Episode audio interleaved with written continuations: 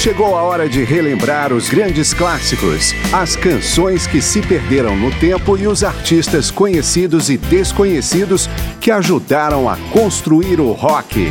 Começa agora mais uma edição de Memória do Rock.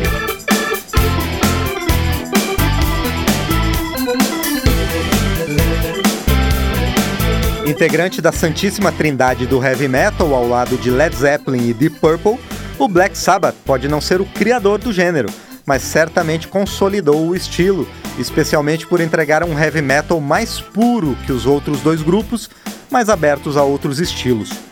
Com mais de 70 milhões de discos vendidos desde o primeiro lançamento de 1970, o Black Sabbath ainda é reverenciado pela qualidade dos vocalistas que teve ao longo de sua trajetória, que estão entre os melhores cantores do rock. Ozzy Osbourne, Ronnie James Dio, Ian Gillan, Glenn Hughes, só para citar os principais cantores da banda. E nisso, o Black Sabbath se aproxima mais uma vez do Deep Purple, porque dois desses cantores passaram pelos dois grupos. Eu sou Márcio Aquilissardi e esta edição de Memória do Rock mostra, com música, um pouco da carreira do Black Sabbath e seus vocalistas. Começamos com um clássico da banda, Sabbath Bloody Sabbath, faixa que abre o quinto álbum da discografia do Black Sabbath, lançado em 1973.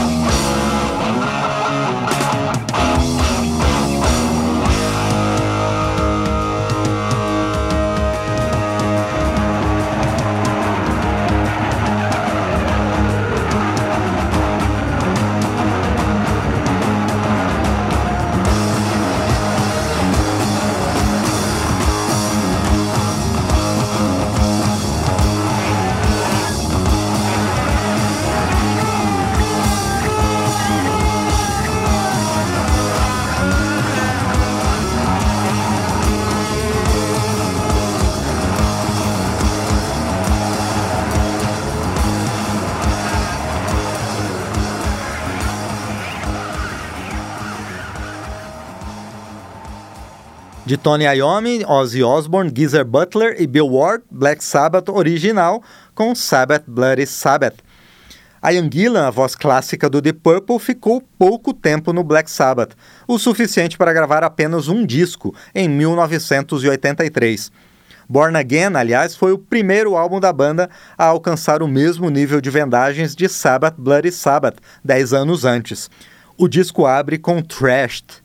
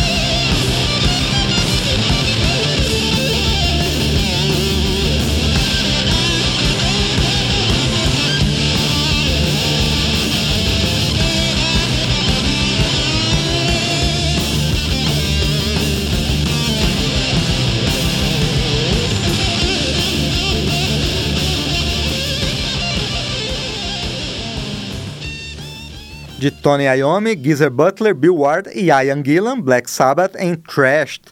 No álbum seguinte, em 1986, o vocalista já era Glenn Hughes, que, por coincidência, também havia substituído Ian Gillan uma década antes no Deep Purple.